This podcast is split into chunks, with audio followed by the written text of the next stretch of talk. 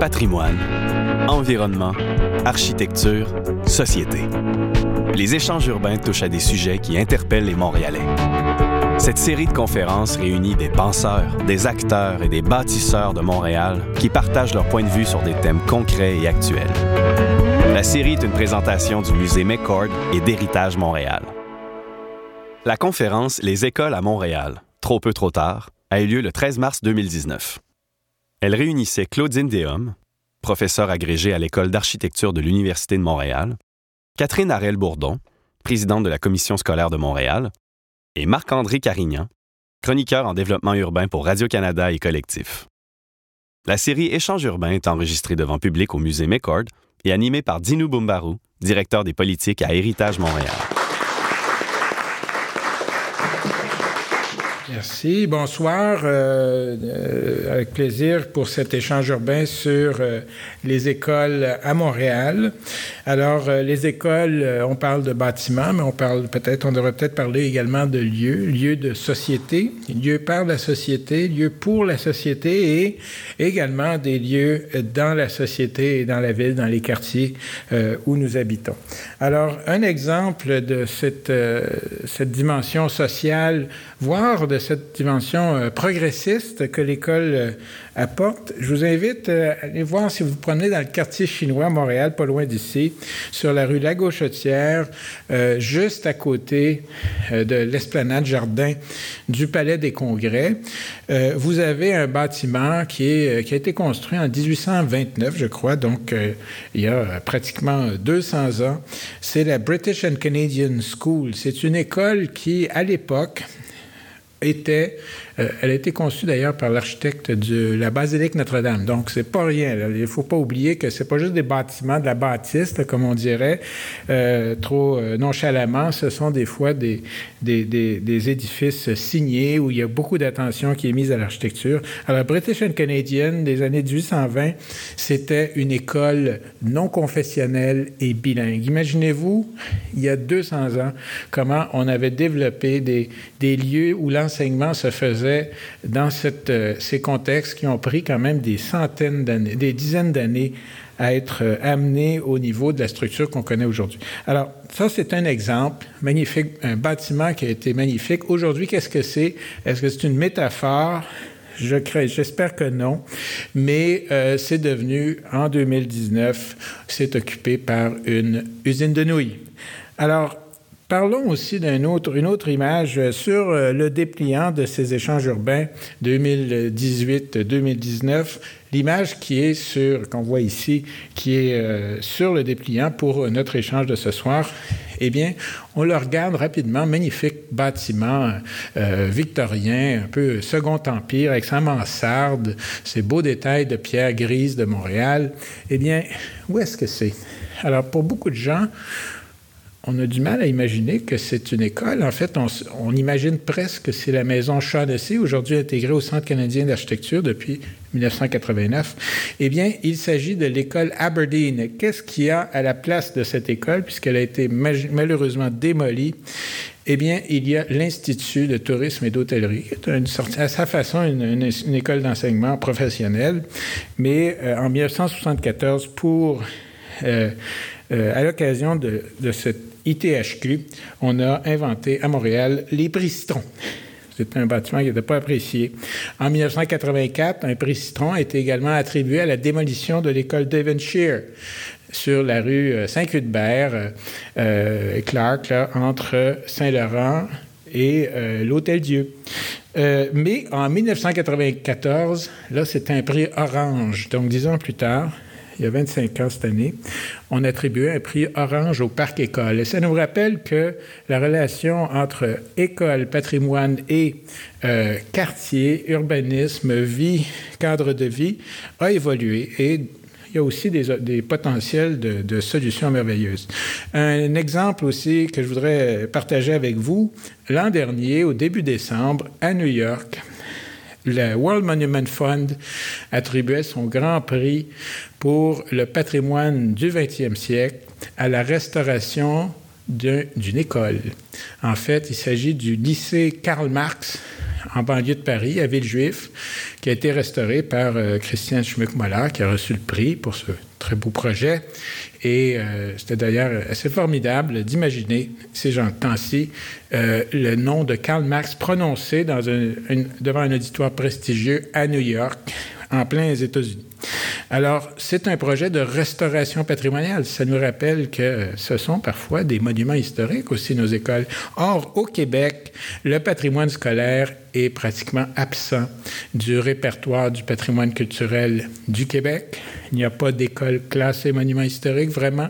Il n'y en a certainement pas dans la région de Montréal, non plus que des, édifices euh, consacrés à l'éducation et c'est peut-être une lacune euh, qu'il faudra trouver moyen de euh, combler parce que trop souvent, on, discute de ce patrimoine en termes de problèmes d'entretien, de financement et d'usage, alors qu'il y a là une richesse euh, qui est présente dans les quartiers, mais également dans les, villages, dans les, les territoires plus ruraux.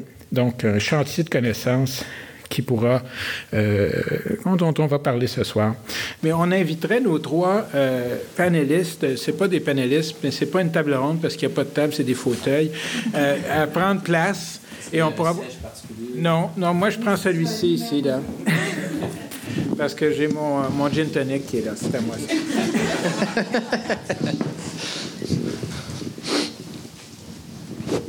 Merci. Alors, euh, peut-être cette idée, c'est quoi les espaces qu'on pourrait euh, occuper? Et euh, brassons un peu les cartes pour commencer. On a parlé d'histoire, tout ça, mais on sait qu'il y a un effondrement, par exemple, du, de l'espace commercial. Est-ce qu'on pourrait imaginer, tout le monde, réfléchissons sur ça, est-ce que les. Euh, juste à côté d'ici, il y a McGill College qui fait l'objet de, projets, notamment par Cadillac Fairview, euh, pas Cadillac Fairview, encore, CSDM, Morgan, qu'est-ce que je veux dire, de, euh, Ville-Marie, ça continue. eh bien, par Ivanhoe Cambridge, qui investit énormément, c'est un grand acteur dans le domaine des centres commerciaux les centres commerciaux ont joué un rôle à une certaine époque de lieu de socialisation, pris le relais. chacun euh, dit, il y a le parvis de l'église, l'école, tout ça. Euh, mais est-ce qu'on pourrait euh, reciviliser des espaces qui sont désuets, ingrats, pour leur donner une nouvelle vie par justement des fonctions scolaires? Parce que souvent, dans les quartiers, ce sont des espaces qui deviennent de plus en plus disponibles. Madame Arel euh, je me disais, j'espère que je ne serai pas la première. ben, tout est possible. OK? Au départ, tout est possible. Maintenant, ça prend de la volonté et puis ça prend du financement. Puis ça prend euh, une ouverture de différents paliers. Parce que euh, je pourrais vous aller dans toutes les contraintes. On pourrait passer une bonne demi-heure ensemble sur toutes les contraintes. Oui, mais essayons de rester optimistes. Euh, et c'est sûr qu'il ne faut pas voir les contraintes, il faut voir les possibilités puis les ouvertures. En ce moment, le ministère oblige les commissions scolaires euh, à, construire sur leur propre terrain. Il y a eu une ouverture avec M. Prou euh, dans les règles budgétaires pour aller vers des amphithéoses, des, des usufruit. J'ai appris plein de termes à, travers les années également. Euh, les locations aussi, parce que souvent, dans ces... on ne devient pas propriétaire de notre portion dans le type de projet dont vous parlez. Donc, des fois, ça peut être une copropriété. Donc, on a rarement vu au Québec euh, l'aspect copropriété pour une école. Mais à la Commission scolaire de Montréal, on est, on est prêt et ouvert à ça. On est prêt à voir les choses différemment parce qu'on est dans une métropole, parce qu'en Europe et en Asie, des projets d'école qui sont en hauteur, comme le disait euh, Marc-André, ou des projets qui sont complètement différents, ça se fait. Euh, puis je pense que la société a évolué puis est rendue là. Maintenant, euh, c'est sûr que globalement, pour l'attachement à l'école, les gens veulent que cette entité-là appartienne à l'État. Il y a aussi cet enjeu-là qui est plus sociopolitique les gens, ils lisent les, chaînes de titres des bâtiments scolaires. Hein, c'est ça. Mais il y a cette idée de, est-ce que le, euh, présentement, est-ce que le système qui permet de bâtir, mais aussi de rénover, je pense qu'on va aborder ultimement, on ne veut pas tomber dans la, litanie des contraintes, mais au fond être conscient, mais est-ce qu'on est dans un système qui reconnaît que, notamment l'école montréalaise, puisque c'était le titre de notre échange urbain, je tiens à rappeler, soudainement. Voilà. Non. C'était un cue au, cinéaste, comme dans Cinéma Paradiso. Euh, mais ça n'a pas marché. Bon, c'est pas grave. Euh, mais est-ce que. Euh, à Montréal, le territoire est urbanisé? Donc, comment est-ce qu'on va fluctuer cette adaptabilité? Par le passé, par exemple, les recherches peuvent dire est-ce que on a des typologies, on a des écoles en tête d'îlots, dans le milieu des îlots, dans des zones qui ont été urbanisées par la suite ou qui sont. Comment est-ce qu'on peut voir les. Est-ce que tu peux dégager quelques idées de ça? Comment on peut voir? Ben, voilà, micro. Comment on peut voir quoi? Ben, comment est-ce que le, le sol, l'acquisition du sol, le développement des quartiers, c'est fait par le passé. Il y a plusieurs situations. Les écoles ne sont pas toutes installées sur le bord d'une grande rue, sont des fois dans le cœur d'un quartier très résidentiel. Tu parlais des noyaux de quartier. Mais est-ce qu'on voit l'histoire de cette implantation? Est-ce qu'il y a des, idées qui peuvent nous, même nous parvenir de l'histoire pour essayer de demander pour l'avenir des choses plus montréalaises? C'est une grosse question. moi, c'était. Je m'excuse parce que. la mienne moi, était j'étais au, référendum de, j'étais au référendum de 80, alors vous imaginez, les questions, malheureusement, ne sont pas simples. Euh, je pense que cette histoire-là, d'une part, elle n'est pas écrite, elle n'est pas faite. C'est une histoire qui est urbaine. Je pense que c'est une histoire qui vient aussi davantage des lieux de culte si on parle des structures des quartiers de Montréal, c'est peut-être plus une histoire qui est liée à la présence des paroisses, puis des et, les écoles, j'ai l'impression, mais j'ai pas fait la vérification, sont, sont venues euh, sont venues accompagner finalement ces, ces, ces instances euh, culturelles, sociales euh, requises dans dans la structure de dans une structure historique qui, est moins celle d'aujourd'hui ailleurs. Ben, ben, je pense que les. les... Ben, je ne sais pas si c'est caractéristique de Montréal, mais c'est clair que la densité de Montréal a fait en sorte que les écoles se sont démultipliées euh, à, un rythme. Quand on regarde les, les courbes de construction, on, voit les pics, hein, puis on voit les, les, creux, et puis on voit les pics dans les périodes qui suivent les, les guerres, les années 1920, puis ensuite les, périodes, la période qui suit la, Seconde Guerre mondiale. Puis après ça, la, ligne est planche et, en bas complètement dans les années 80, euh, 90. Ça, c'est des périodes où il n'y a aucun signal radio, euh, il n'y a, pas de a pas de construction d'école. Je ne suis pas sûre de répondre à, ta question. Je ne sais pas si c'est typiquement montréalais, mais parce que, comme tu le disais tout à l'heure, il n'y a pas d'autres histoires d'école qui ont été faites ailleurs au Québec. On, est dans un on est dans, un trou, un manque de connaissances qui ne permettent pas de, comparer euh, nécessairement euh, si c'est cette réalité qu'on constate à la CSDM et, celle que l'on aurait à Québec, à d'autres villes, dans d'autres dans d'autres régions où les chiffres sont plus bas. Mais, mais les, il en demeure pas moins, puis je, je, suis parfaitement consciente que je ne réponds pas à la question. Mais il en, demeure, il en demeure pas moins que, que les écoles bénéficient aujourd'hui de territoires qui sont très privilégiés. dans des, des secteurs aujourd'hui, dans les quartiers comme Rosemont, euh, tous les, les, secteurs anciens, de, les quartiers anciens de Montréal, ce qui fait le T inversé. C'est dans. Oui, excusez-moi. Euh, ce sont des, des, lieux qui sont extrêmement bien choisis, aujourd'hui très prisés. Peut-être qu'ils n'ont pas toujours été entre le moment de la construction de l'école et, et aujourd'hui, mais en définitive, ce sont des lieux extrêmement convoités qui font en sorte qu'on peut difficilement, moi perso, difficilement imaginer une école qui n'est pas dans un quartier. Parce qu'en même temps, je pense que ce sont des endroits qui sont propices ces quartiers à, ce développement communautaire qui fait partie de l'éducation aussi. on, a, on a eu cette image à une certaine époque de l'école qui a été installée à Repentigny, là, loin, loin, loin et qui est aujourd'hui tout entouré avec des petits bungalows et tout ça. Tu voulais dire quelque chose? Non, mais c'est l'aspect des espaces commerciaux pour revenir vraiment à la base de, la, question. Euh, c'est quand même une avenue intéressante. C'est sûr, au niveau du réalisme, des règles et tout ça. Peut-être qu'il y a des règles qu'il faudrait faire sauter. D'ailleurs, le Lab École, c'est un peu l'initiative de, faire sauter peut-être et revoir certaines règles. mais c'était non, mais c'est intéressant parce que dans une perspective, on parle beaucoup de développement durable. Et le bâtiment le plus durable sur Terre ou le plus écologique, c'est celui qu'on bâtira pas. Et dans nos villes, on a justement, si on prend la tangente commerciale, qui est un très bon exemple, on a beaucoup d'espaces qui sont en train de se dévitaliser, qui sont en train de fermer. On voit les problèmes, par exemple, du commerce de détail et tout ça. Et donc, il y a beaucoup de bâtiments qui sont à la recherche d'une nouvelle vocation, une nouvelle fonction. Et euh, aux États-Unis, entre autres, j'ai vu un exemple de mémoire, c'est un ancien Walmart qui a été transformé en bibliothèque, donc de quartier, une, une très grande bibliothèque. Et le résultat est intéressant parce qu'on a fait des puits de lumière aussi, donc pour euh, réduire un peu les néons blancs qu'on retrouve dans ce genre d'espace-là. On l'a rendu beaucoup plus intéressant.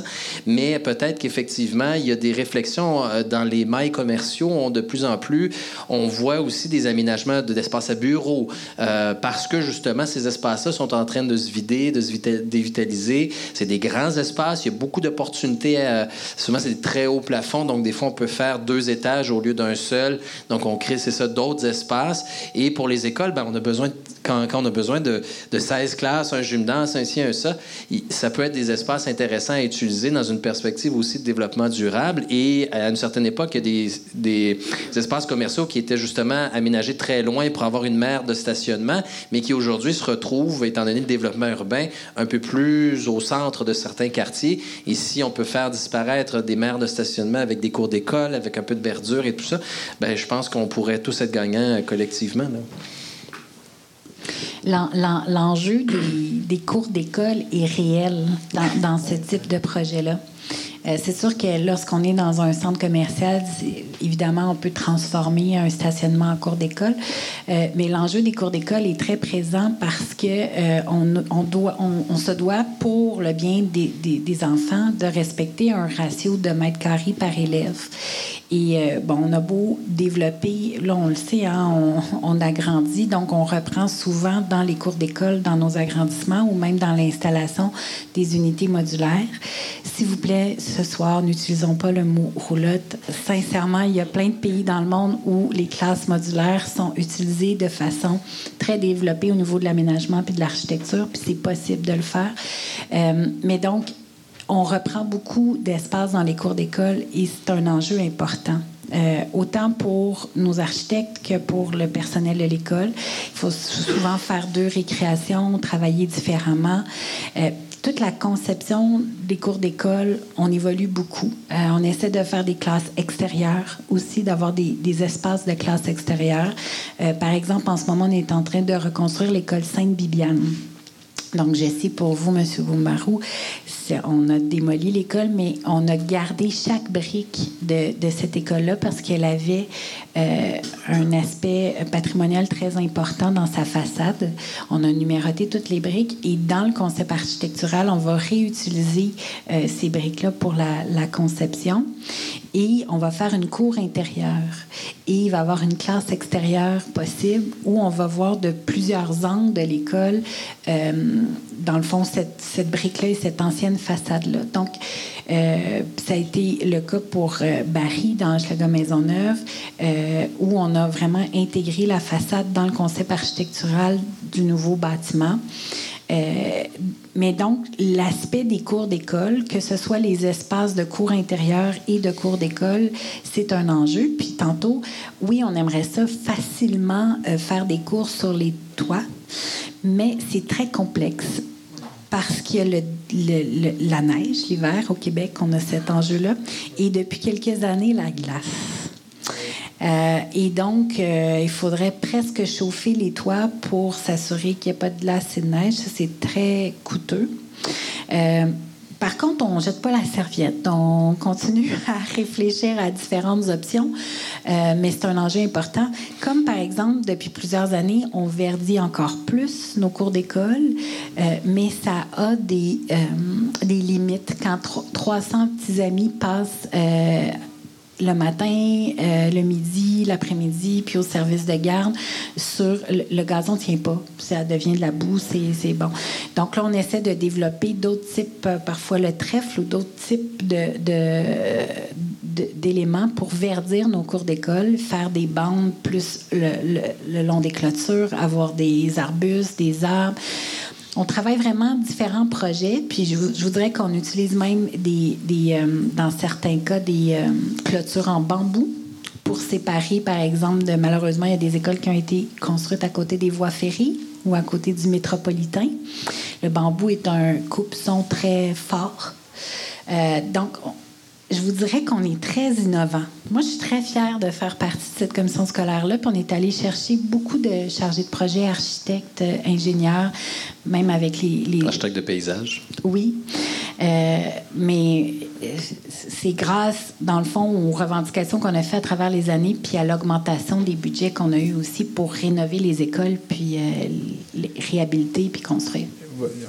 La question des cours, des c'est sûr que les, cours et les écoles, ça va très bien ensemble, mais est-ce que là, vous introduisez cette idée d'urbaniste scolaire, donc des professionnels? Il y a eu des architectes. Est-ce que le micro passe bien? Oui, c'est bon? Ah, ça va mieux. C'est bon. On a un auditoire exigeant, vous savez. Mais euh, l'auditoire serait appelé à poser des questions, à intervenir, parce qu'il y a un micro qui va circuler bientôt, hein, et je vais me retourner. Mais euh, le cadre professionnel, la commission scolaire et les commissions scolaires, parce que les contribuables voient la CSDM ici, et CSDM, je noterai que j'ai corrigé mon, français. Mais euh, les autres, est-ce que est-ce que vous êtes tellement exceptionnel ou vous voyez à travers le réseau scolaire, ne serait-ce que sur l'île de Montréal, des partages. On avait déjà eu des, contacts, mais je pense que de votre point de vue, ce serait intéressant de voir comment ça se passe. J'ai l'impression que ce que Claudine Deshommes rappelle, qu'il y, a, un gros vide de connaissances qui a été en partie comblé à la CSDM, mais ça a l'air. Est-ce que ça pourrait servir à, rehausser la conscience générale? Parce qu'il y a peut-être un, une vue d'ensemble à se donner. Bien, sur. Euh, la concertation montréalaise, je vous dirais qu'on travaille beaucoup quand même avec les autres commissions scolaires. C'est sûr qu'ils sont peut-être pas allés aussi loin. Euh, on a été la première commission scolaire à, adopter une résolution au Conseil des commissaires pour avoir une politique nationale d'architecture, puis appuyer l'ordre des architectes. Mais après, d'autres commissions scolaires ont repris aussi ces résolutions-là euh, via la Fédération des commissions scolaires du Québec. Il euh, faut comprendre qu'il y a certaines commissions scolaires où le, service des ressources matérielles, c'est quatre personnes. Donc, c'est sûr que c'est très difficile pour eux d'être en mesure de concevoir des projets de, partenariat avec des, des, universités pour développer ces approches-là. Puis, je ne veux pas les juger quand on est trois, quatre personnes dans une commission scolaire, puis qu'on a la responsabilité de bâtiments et de rénovation majeure, puis d'entretien, parce qu'on parle beaucoup de, de, rénovation, puis de construction, puis d'agrandissement, mais on parle très peu de l'entretien. Et c'est un problème majeur. Je veux dire, on a beau changer les fenêtres, si on ne fait pas le calfeutrage régulièrement, c'est comme dans une maison, les fenêtres vont, vont être endommagées plus rapidement. L'histoire des monoxydes de carbone à, à Marguerite Bourgeois il y a quelques, il y a quelques semaines, ça fait partie aussi de l'entretien préventif. Là, en ce moment, dans les cours d'école, on peut installer des modules, mais on n'a pas l'argent pour vraiment entretenir ces modules-là. Alors, euh, des modules de jeu, je parle. Donc, il y a vraiment un enjeu euh, de vision globale, de, financement de rénovation et de construction, mais aussi de financement de l'entretien. si on ne veut pas, dans 20-25 ans, se retrouver dans des situations similaires. Puis parfois, il y a des matériaux qu'on peut prendre, il y a des façons de faire qui vont, à long terme, nous, euh, sur le coup, vont nous coûter plus cher, mais à long terme, vont nous coûter beaucoup moins cher. Oui, ben ça, on peut en parler avec l'édifice Jacques Parizeau, par exemple, où on a investi sur l'avenir, puis dans 25 ans, on aura encore un bâtiment d'exception. Est-ce que c'est peut-être un, enjeu qu'on retrouve avec les corps publics en général? Est-ce qu'il y a des, commentaires, des questions? Euh, on, remarque euh, Daniel Chartier. Bonjour, Daniel Chartier, résident de Tétroville. Euh, je voudrais parler de... Demain soir. mais je, parle, donnerai l'adresse après. Mais euh, trois réunions ce soir-là, ça va être difficile. Euh, je voudrais parler de l'éléphant dans la pièce dont personne ne parle dans Tétroville, c'est-à-dire l'endroit où les jeunes sont dans une situation la plus difficile et je crois qu'ils sont dans les équipements les plus ignobles. C'est pas la CSDM, c'est au gouvernement du Québec. Le pire, c'est que c'est un bâtiment qui a été fait par Jean-Omer Marchand, un grand architecte l'école de réforme. Euh, c'est un endroit où il y a des, beaucoup de jeunes. Ah, le Mont-Saint-Antoine. Le mont, maintenant, c'est le Mont-Saint-Antoine. Euh, à quelque part, j'ai l'impression qu'ils vivent dans des conditions ignobles, l'endroit le pire du réseau de la santé au Québec. Mais pourtant, il s'agit de jeunes qui auraient droit d'avoir des conditions euh, d'éducation, de vie euh, de qualité. Et, j'ai l'impression qu'on parlait, tu sais, la, CSDM avec les, autres commissions scolaires, mais il y a aussi une fluidité avec le gouvernement du Québec qui a là un immense domaine avec des bâtiments d'un niveau de détérioration extrême et, des jeunes qui vivent dans des conditions plus que discutables. À quelque part, il y a, une réinvention de, l'éducation et de l'encadrement pour ces jeunes-là. Et, je ne sais pas comment ça pourrait, euh, le gouvernement du Québec, en collaboration avec d'autres, pourrait travailler pour améliorer leurs conditions.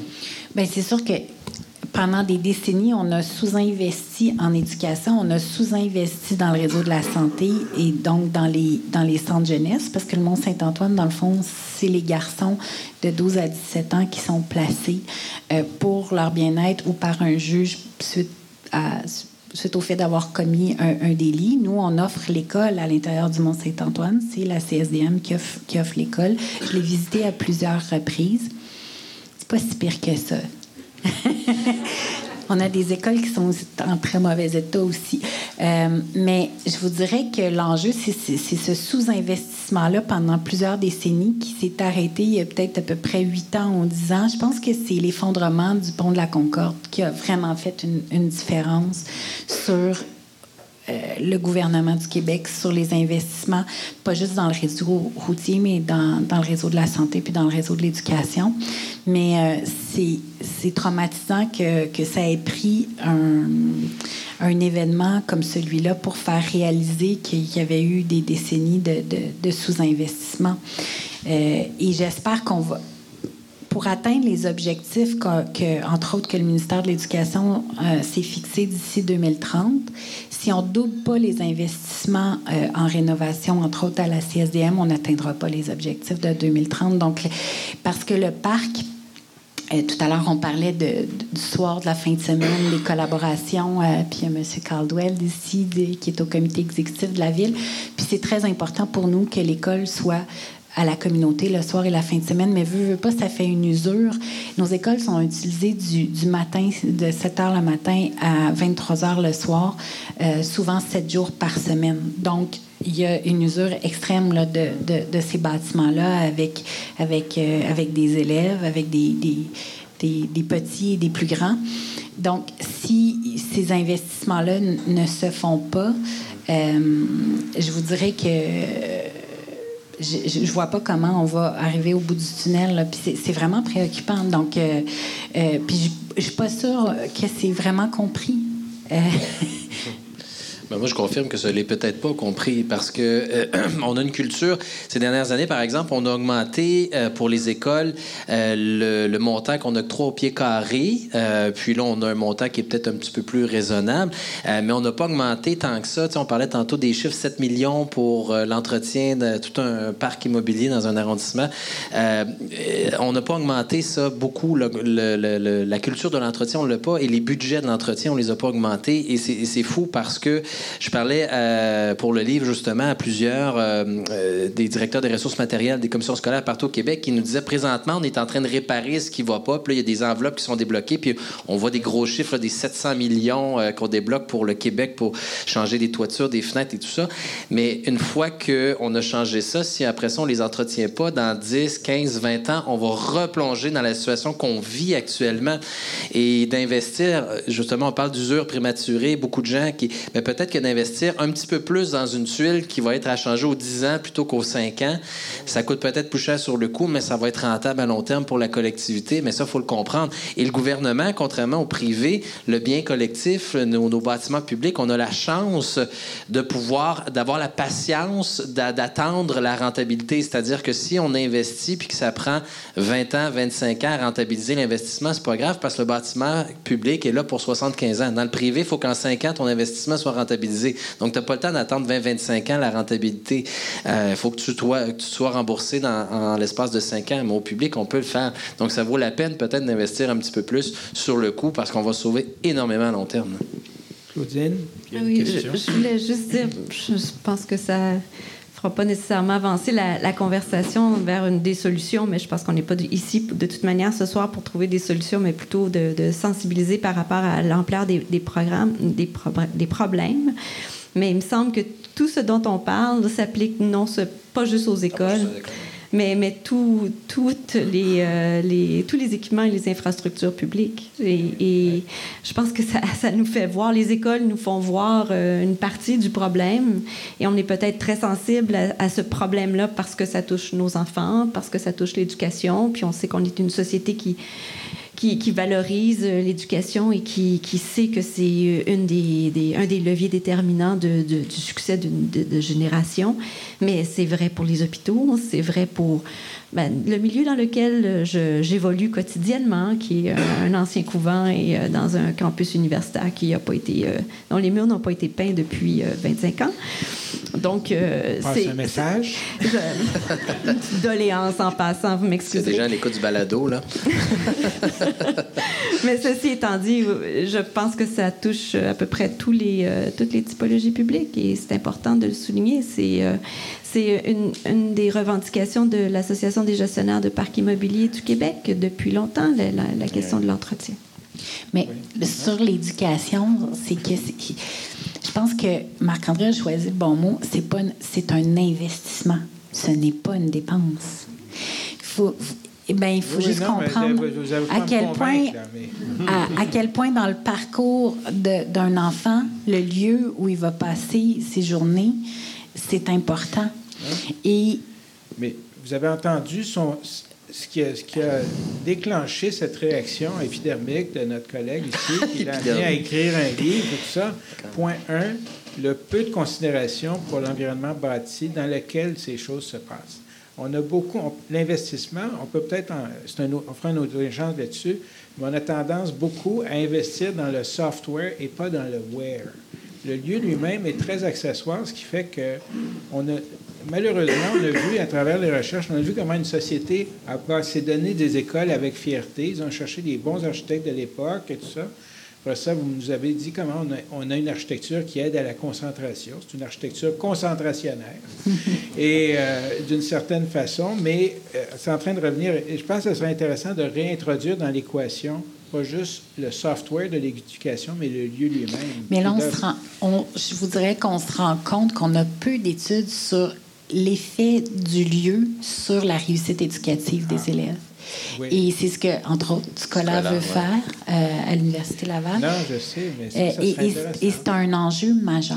Et, par exemple, à Irénée Lucier, moi, euh, hier, euh, on était à, cette école-là, puis il y a eu un article dans le Devoir ce matin. C'est une école pour élèves avec, je l'ai dit un peu tantôt, déficience intellectuelle, trouble du spectre de l'autisme. J'aimerais que d'ici au moment où, parce qu'on va la construire, cette école-là, je vous le dis, on va trouver le 9 millions, on ne peut pas faillir, pas pour ces parents-là qui sont des héros, puis pas pour ce, personnel-là qui sont des missionnaires dans, leur travail au quotidien, puis pour ces élèves-là. Mais donc, il faut avoir une recherche avant dans leur lieu actuel, puis après dans le nouveau lieu, pour être capable de déterminer pour d'autres aussi, pour d'autres qui vont faire leurs revendications, euh, sur l'impact que ça peut avoir sur le parcours de ces élèves-là. On va, on va, revenir sur l'idée de l'information que ça nous prend pour décider, parce qu'il y a une question de temps, mais justement, il y a une parole qu'on veut donner à quelqu'un dans l'auditoire. Oui, bonjour, Stéphane Tessier, architecte. Je suis coordinateur en maintien d'actifs architecture à la Commission scolaire de Montréal. Euh, je voulais amener un exemple contemporain, je pense, qui pourrait être très intéressant. Euh, quand on parlait de parc-école tantôt, puis de mise en commun, on oublie, on a l'école des métiers de, de l'horticulture qui est sise au Jardin botanique. Donc, présentement, on a un projet de collaboration. C'est un projet que, ça, je pense, ça a pris 7 ou 8 ans à faire, mais on a signé une amphithéose avec euh, le Jardin botanique et il va avoir des serres de l'école au Jardin botanique. Donc, c'est un exemple très probant de mise en commun. Ah Vous pouvez imaginer une école d'horticulture dans un des jardins botaniques les plus grands au monde. Je veux dire, pour des étudiants, c'est fantastique. Là. Donc, je pense que c'est mise en commun de, de structures, justement, de grandes structures où on peut rêver d'école. Imaginez une école dans un jardin botanique. C'est merveilleux. Là, c'est une école d'horticulture, mais ça pourrait être une école primaire, une école secondaire. Donc, je pense que c'est un très bel exemple de développement euh, conjoint. Les serres, ça va bien, M. Tessier, mais vous savez, la partie 2, c'est l'école comme telle, parce qu'ils sont dans des unités modulaires dans le jardin botanique. Fait qu'ils vont avoir des super serres, mais ils logent dans des modulaires. Alors, euh, la deuxième partie, c'est le financement, parce que aussi, on, a le primaire, on a le secondaire, mais on parle peu de la formation professionnelle. Oui, parce que vous avez ça aussi. Puis de la formation générale adulte. L'école des métiers de la construction. Bien, la formation professionnelle, on a fait l'école des métiers de la restauration qui, qui, qui a gagné des prix, qui est un, exemple où on a on est parti du patrimoine bâti, puis on a vraiment fait une, rénovation exceptionnelle. Mais on a beaucoup d'écoles de formation professionnelle qui ne sont pas dans les lieux adaptés. Puis c'est le futur, c'est l'avenir aussi de, nos élèves. Euh, il manque des métiers au Québec actuellement. Il y a beaucoup de, jeunes qui pourraient s'en aller vers les métiers, mais il faut aussi adapter euh, les lieux où on offre ces métiers-là. Puis l'horticulture est un exemple. Est-ce qu'il y avait un autre, point, une expérience? Madame, ici, deuxième rangée, à droite. Ben, ça dépend où on est. Bonjour, euh, Geneviève Sénécal, historienne euh, spécialisée en conservation du patrimoine bâti. Euh, on a parlé beaucoup de partenariat, parc-école, implication de la Ville de Montréal, entre autres, avec la CSDM, mais on en parle comme si c'était des choses à venir, des choses à explorer. Pourtant, ces partenariats, il, existait dans les années 60 des conventions de partage de lieux puis d'échange d'entretien de, de, la cour d'école en échange d'utilisation de locaux, ça existait, ça a été signé et ça existe encore. Est-ce qu'il y a eu une période où est-ce qu'on a un peu, à la même de la même manière qu'on a délaissé l'entretien des écoles à un certain moment, est-ce qu'on a un peu laissé aller ces ententes-là pour que ça devienne un peu vaguement moribond, a pu savoir qui s'occupe de quoi, puis euh, euh, qu'est-ce qui se passe avec ces ententes-là, puis est-ce qu'on doit les raviver, est-ce qu'on doit les faire euh, davantage connaître? Bien, il y a certaines ententes qui n'étaient pas très précises. Donc, du qui s'occupe de quoi? Et ça a été vraiment un défi important. Mais maintenant, dans le fond, toutes ces ententes-là deviennent à part quelques exceptions, caduques avec la nouvelle entente cadre, c'est-à-dire que la Ville de Montréal a signé avec les cinq commissions scolaires une entente cadre, parce que vous savez, on, héritait de toutes sortes d'ententes euh, signées par toutes sortes de gens. Euh, sans nécessairement qu'il y ait une, appropriation de la commission scolaire. Puis euh, on pouvait avoir des, secteurs où ça fonctionnait très bien, puis des secteurs où ça fonctionnait pas du tout. Donc là, on a, une entente globale qui, nous lie euh, sur les, utilisations. Euh, puis normalement, j'utilise un mot normalement, le gouvernement du Québec est celui qui va euh, financer euh, l'entretien puis l'utilisation à long terme pour pas qu'il y ait de facturation entre la ville de Montréal puis les commissions scolaires, ce qui serait complètement fou parce que ça amène une bureaucratie qui est pas qui est pas nécessaire. Euh, maintenant, il faut s'assurer que l'argent sera au rendez-vous pour l'entretien, pour les rénovations de ça aussi, parce que c'est important que qu'on puisse le faire, puis que les élèves puissent continuer à évoluer dans, des locaux qui sont, qui sont rénovés et adéquats. Mais euh, je vous dirais que pour avoir ressorti certaines de ces ententes-là, -là, c'était loin d'être clair. il y a une question de planification urbaine aussi, parce que c'est intéressant. Vous savez, bon, Montréal, c'est un contexte, mais dès qu'on sort un petit peu dans la région métropolitaine, il y a des nouveaux quartiers résidentiels qui se développent. On l'a vu ces dernières années. J'ai eu toutes sortes de témoignages dans mes recherches, moi, de de maires qui disent ben la commission scolaire nous parle pas, puis la commission scolaire qui dit ben la ville nous parle pas, puis on apprend qu'il y a des développements immobiliers quand on voit les affiches sur le bord d'un il y a un quartier résidentiel qui s'en vient, donc les terrains ne sont pas nécessairement planifiés en conséquence. On n'a pas le meilleur terrain, disons. Il y a même un, un, directeur des ressources matérielles qui m'a dit sur la rive nord de Montréal, il dit d'après moi bientôt ils vont le terrain qu'on va nous donner c'est le milieu de l'autoroute, le terre plein. on est à peu près rendu là. C'est arrivé. Ben, à Terrebonne, on est en train de construire. Il y a gros développement résidentiel qui est en train de se faire, puis le terrain qu'on a donné à l'école, c'est celui qui est collé sur l'autoroute. Bref, tout ça pour dire que il y a des, fois, il y a des emplacements. On voudrait faire plus de maillage pour les camps de jour, pour toutes sortes de raisons, mais malheureusement, comme l'école, c'est la dernière affaire qu'on planifie dans, un développement, le maillage est difficile des fois entre les besoins de la communauté et l'emplacement de l'école, des fois de traverser, mettons, de partir d'une école pour aller dans le centre sportif, euh, le centre sportif où l'école est beaucoup trop loin, il y a beaucoup trop de distance. Donc, il y a des réalités comme ça. Euh, et souvent, l'école aussi, ça, c'est un autre aspect. Là, je dérive un peu de. mais euh, l'école est vue aussi comme une nuisance. On a vu un exemple qui est documenté avec nos collègues de Radio-Canada à Saint-Hubert, qui, est qui vient d'être construite. Et les citoyens ne voulaient pas que l'école soit au milieu du développement résidentiel. Ils voulaient le plus loin possible parce que l'école est vue comme une nuisance, parce que des enfants, ça fait du bruit à la récréation, parce que, parce que ça fait le transport scolaire, donc plus de passages sur la rue et tout ça. Donc, au lieu d'être vu comme un, cadeau pour un quartier, puis un, actif, et le, on parlait de l'Église et du, du, lieu, de, le troisième lieu de rencontre qu'on a dans nos communautés, c'est vu comme quelque chose, mais ça au fond dans le champ, là, parce que ça dérange. Donc, c'est toutes ces, ces, ces réalités-là qui font que des fois, on a de la difficulté à, à maximiser euh, toutes, nos, toutes les réalités publiques. Là. Mais ça évolue, Marc-André, depuis Oui, ça évolue, mais, euh, mais l'exemple de Saint-Hubert, ça vient d'être construit. Là. Ah, ah, je l'ai vécu. Là, on a eu une liste envoyée par le directeur général de la ville avec des, des terrains à côté des, des, des voies ferrées puis des passages électriques majeurs.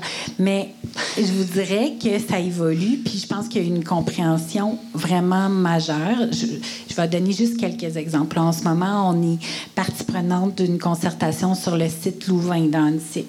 Euh, on est partie prenante avec l'Office de consultation publique pour pour l'ensemble du développement euh, des faubourgs. Parce qu'on parle de 10 000 logements, fait qu'on ne va pas recréer Griffintown. Déjà qu'on a un enjeu important déjà fait, à Griffintown. Euh, et puis, je vous dirais, c'est vrai qu'il y a du pas dans ma cour. Moi, j'appelle ça du pas dans ma cour de, de, certains résidents. On travaille beaucoup avec ces gens-là. Planifions notre école, c'est de les inclure dès le départ aussi. L'île des Sœurs, ça a été un enjeu. Pour qu'ils Je vous dirais que même la ministre qui est dans la salle, qui avait travaillé sur les affaires municipales et les référendums, avait mis les CPE, mais pensait jamais que les écoles auraient besoin euh, de faire partie de la liste des, des, des éléments qui devaient euh, aller au-dessus de, de, de ces référendums-là. Mais on a vécu des projets où on était arrêté par un pendant un très long moment parce qu'il y avait des, des, demandes référendaires pour revoir les projets d'agrandissement d'écoles. C'est vrai que ça évolue, mais c'est récent parce qu'on a eu des traumatismes comme celui de Griffintown, puis là, ça devient le contre-exemple, mais c'est pas, si, pas si loin en arrière. Griffintown, c'est milieu des années 2000, et aujourd'hui, on en paie le prix. La soi-disant consultation publique de Griffintown, c'est 2008. Ah, ben, c'est Mais c'est vrai que ça, c'est vrai si que ça se développe, children, mais... Si on prend Children, on est dans le récent pas mal, là. C'est ça.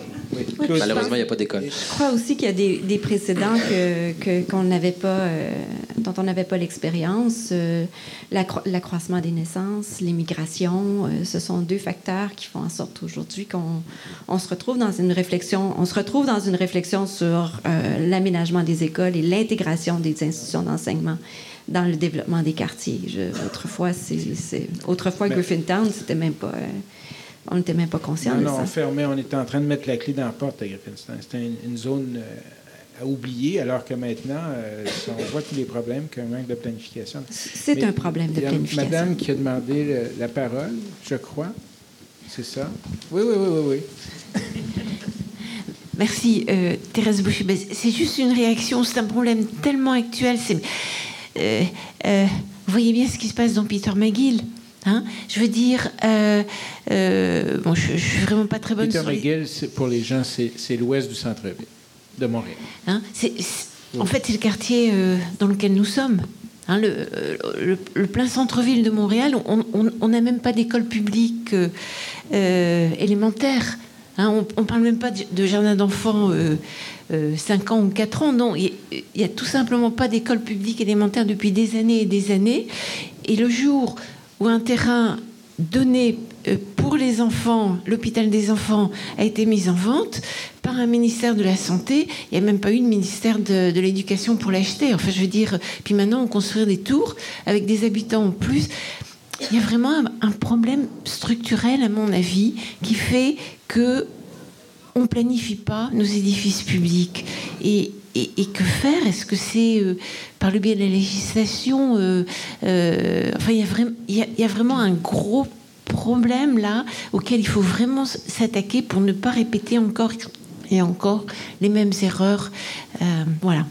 C'est vrai que dans Griffintown, on peut facilement pointer, il y a beaucoup de, il y a beaucoup de choses à dire à Griffintown, mais c'est facile, c'est de l'argent privé. On peut, blâmer les promoteurs, mais dans le cas de Children, c'était 100 un domaine public qui a été gaspillé.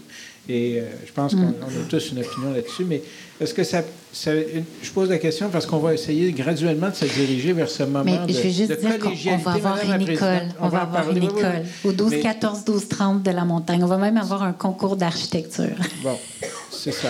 Un concours de circonstances. Et, euh, mais on va se diriger vers euh, le, petit, le petit drink là, qui nous intéresse. Vous avez une étude patrimoniale là-dessus. C'est ça. ça euh, fait partie du rituel. Vous savez, le rituel. Les rites de passage.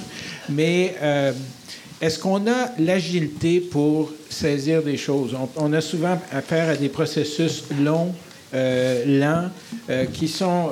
On, parle d'un projet qui, qui, qui, nous semble intéressant. Ça a pris huit ans. Et est-ce que la société peut se payer ce genre de, délai-là? Alors, je voudrais voir à quoi ça. Tu sais, dans le temps, les sociétés bougeaient beaucoup, hein, l'histoire nous indique, mais on avait l'impression que les choses se faisaient un petit peu plus vite.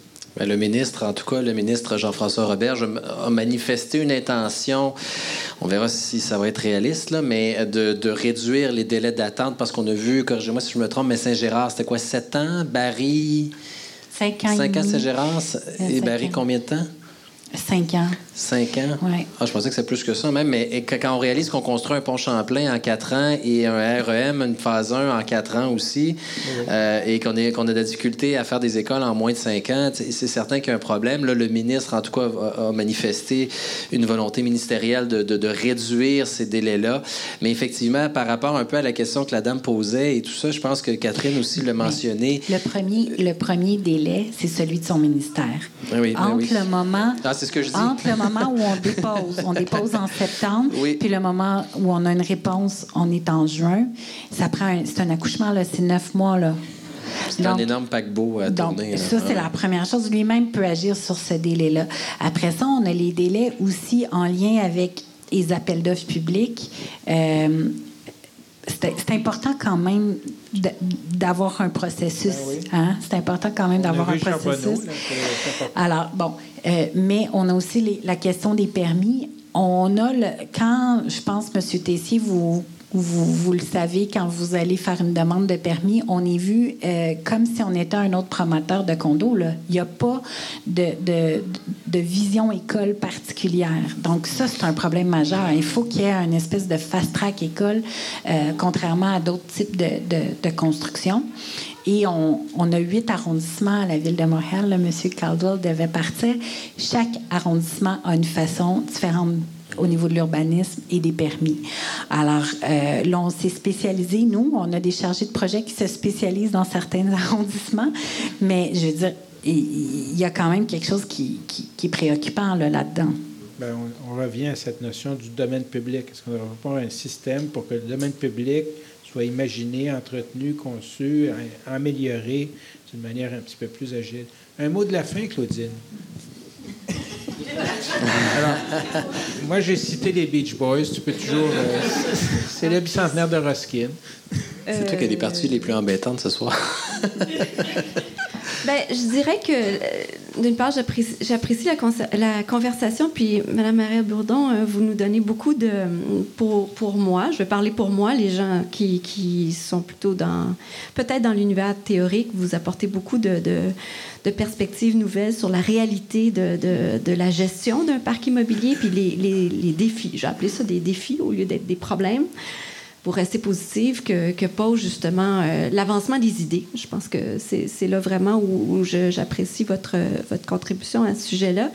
Et, et, le premier constat qui me vient à l'esprit, c'est à quel point les écoles, euh, la discussion sur les écoles nous permet de voir des problèmes qui sont beaucoup plus larges qui, qui touchent aux infrastructures publiques et à la planification et à l'appréciation de l'environnement bâti, qui sont des, des, des, problèmes qui sont récurrents, là je veux dire le mot problème, qui sont des problèmes récurrents en termes de, de sensibilisation euh, depuis longtemps et, et, et pour lesquels euh, nous n'avons pas nécessairement des solutions pour avancer, mais, je pense qu'un projet à la fois, un prix à la fois, euh, une revendication à la fois, ben, fait voir justement l'importance de, la qualité dans, le, quotidien. Quoi.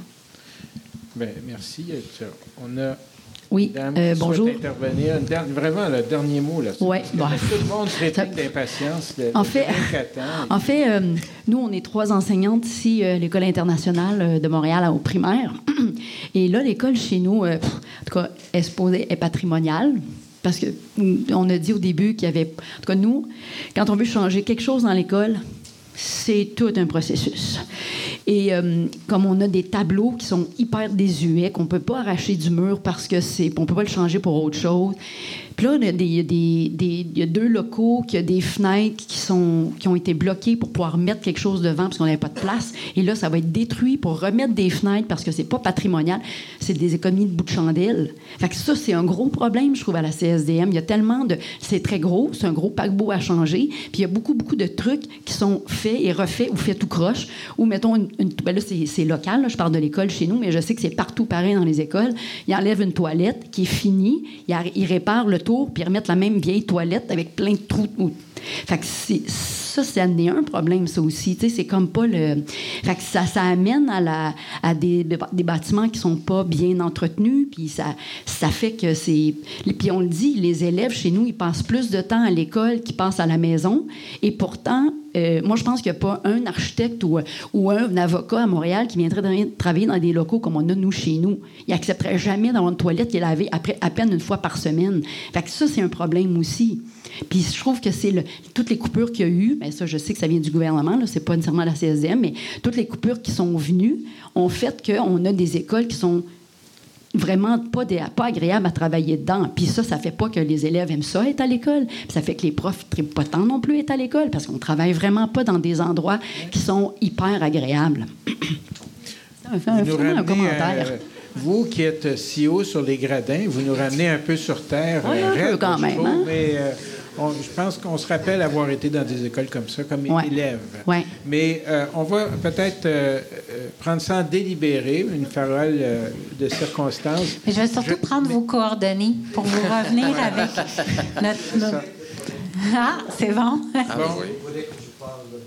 Oui, les échanges urbains font avancer des dossiers à Montréal. Ça, ça.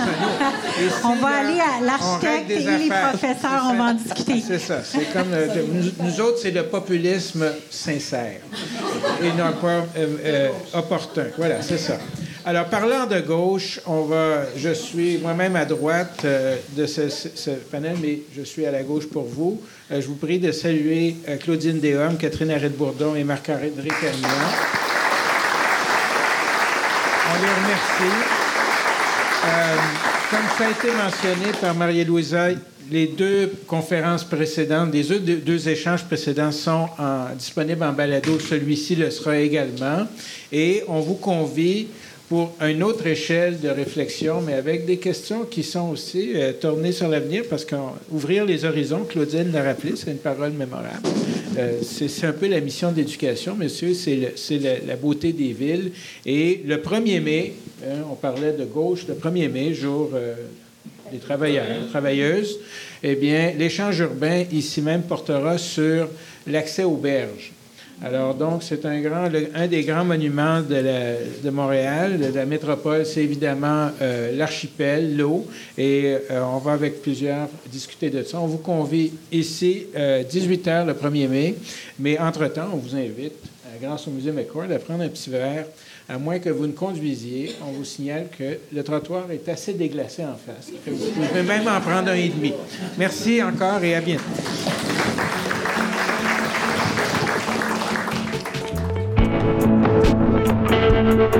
Les thématiques urbaines vous passionnent? Abonnez-vous à l'émission pour être informé de l'ajout de nouveaux épisodes. Nous sommes intéressés à connaître les sujets qui allument les Montréalais. Proposez des thèmes pour la prochaine série Échanges urbains en passant par la page web des Échanges urbains sur le site du Musée McCord.